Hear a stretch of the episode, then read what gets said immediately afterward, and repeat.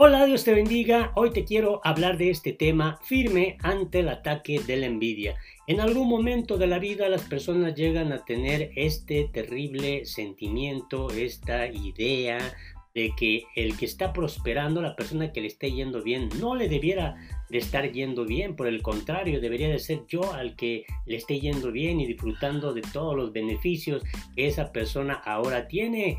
Esto es terrible, es un mal que comienza a corroer el interior de la persona, ataca la mente, el corazón, el alma, se pierde la paz. Es terrible esta situación y es muy común que se dé en muchas personas en la sociedad. Incluso se da esto en el hogar, se da en el trabajo, se da en todos los lados donde hay relaciones interpersonales, se llega a dar esta situación. ¿Qué nos dice Proverbios 24.1?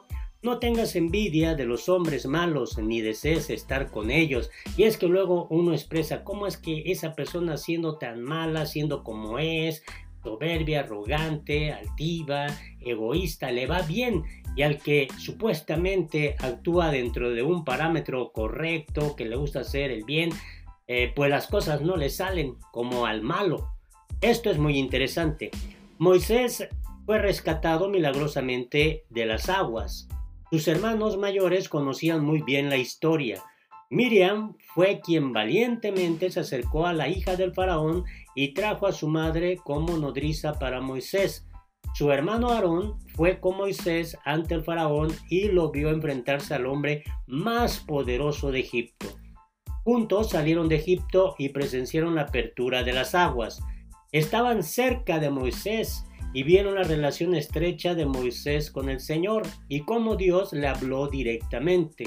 No obstante, lo que habían visto, llegó el momento cuando Aarón y María murmuraron contra Moisés y se levantaron contra su liderazgo. ¿Cómo pudieron dudar del liderazgo de su hermano después de todo lo vivido?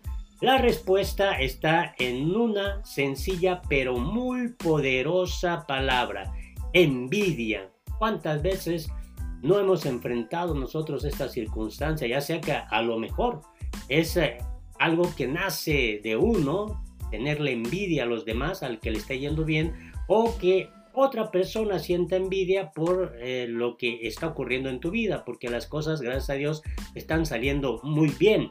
Detrás de sus razones y cuestionamientos había una gran lucha de poderes originada en sus sentimientos más bajos, Dios los mira y se enoja contra ellos, pero Moisés intercede por sus hermanos. Él no los enfrenta ni reclama tampoco su posición. Moisés sabe cuál es la fuente de su poder y las armas de su milicia. No se deja envolver en una batalla con sus hermanos.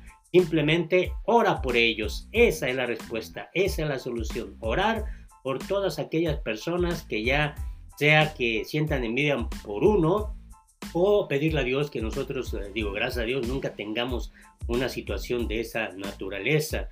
Deje que Dios pelee sus batallas y mantenga la paz en su casa.